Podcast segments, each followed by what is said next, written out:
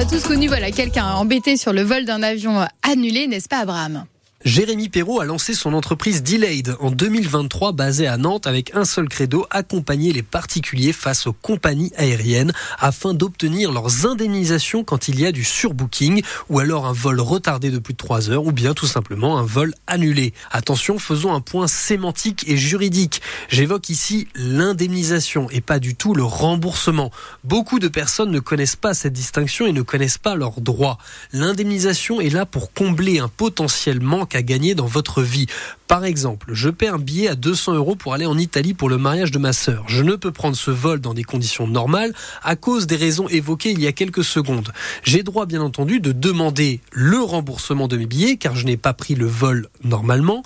Mais, et c'est ce qui est le plus important, j'ai aussi le droit de demander à ce que la compagnie m'indemnise car à cause d'eux, j'ai par exemple raté le mariage de ma sœur. Cela va de 250 à 600 euros l'indemnisation en fonction de la distance et Delayed, D E-L-A-Y-E-D, vous accompagne sur ce dernier volet.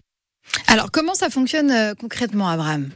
Tout d'abord, peu importe que le vol coûte 30 euros ou 600 euros, tout passager a un droit à l'indemnisation. Il faut aller sur delayed.co. D'ailleurs, delayed, cela veut dire annulé en anglais. La solution est simple, gratuite et pratique. Tout se fait par son téléphone en direct de l'aéroport, par exemple. Delayed récupère 25% de commission en fonction du succès de votre dossier et donc uniquement si vous touchez une indemnisation. Par exemple, vous recevez de la part de la compagnie 200 euros d'indemnisation. Delayed va récupérer récupérer 50 euros et vous, vous aurez donc 150 euros.